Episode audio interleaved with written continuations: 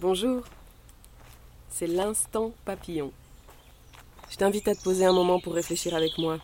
Je me demande, est-ce que le monde en mutation a une influence sur nous?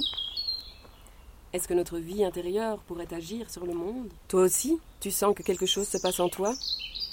Que l'état du monde résonne en toi et t'indispose? Je voudrais comprendre. Je voudrais explorer le processus de la transition intérieure.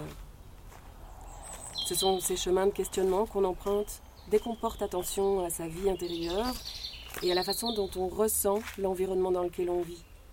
Dès qu'on décide aussi de se mettre en mouvement pour trouver plus d'harmonie et puis pour avoir un impact plus positif autour de soi.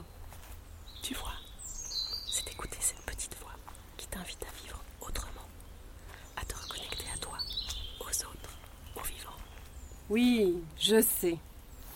Encore une injonction au développement personnel, encore un podcast pour Bobo en quête de sens. Est-ce qu'on va tous finir à élever des chèvres dans le Larzac? Honnêtement, ces questions, je me les suis posées aussi. Et parce que j'ai observé de nombreux parcours de vie en tant que journaliste, j'ai compris que nous sommes tous concernés. Il y a tellement de façons d'entrer en transition. Trouver plus de sens dans son travail, créer du lien dans son quartier, revoir sa façon de consommer, de manger, de se déplacer, se remettre d'un burn-out ou d'un accident de la vie, ou simplement se sentir plus utile. Qu'on veuille le voir ou non, je pense que l'essoufflement planétaire, il résonne vraiment en chacun de nous. Et que oui, oser un regard lucide là-dessus, ça peut faire peur. Mais c'est aussi salutaire, parce que ça donne du courage et une énergie créative dont on a besoin pour se mettre en mouvement.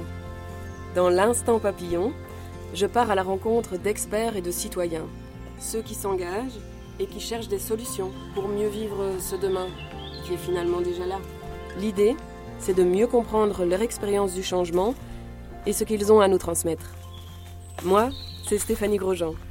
Et voici les questions que j'ai très envie de partager avec toi.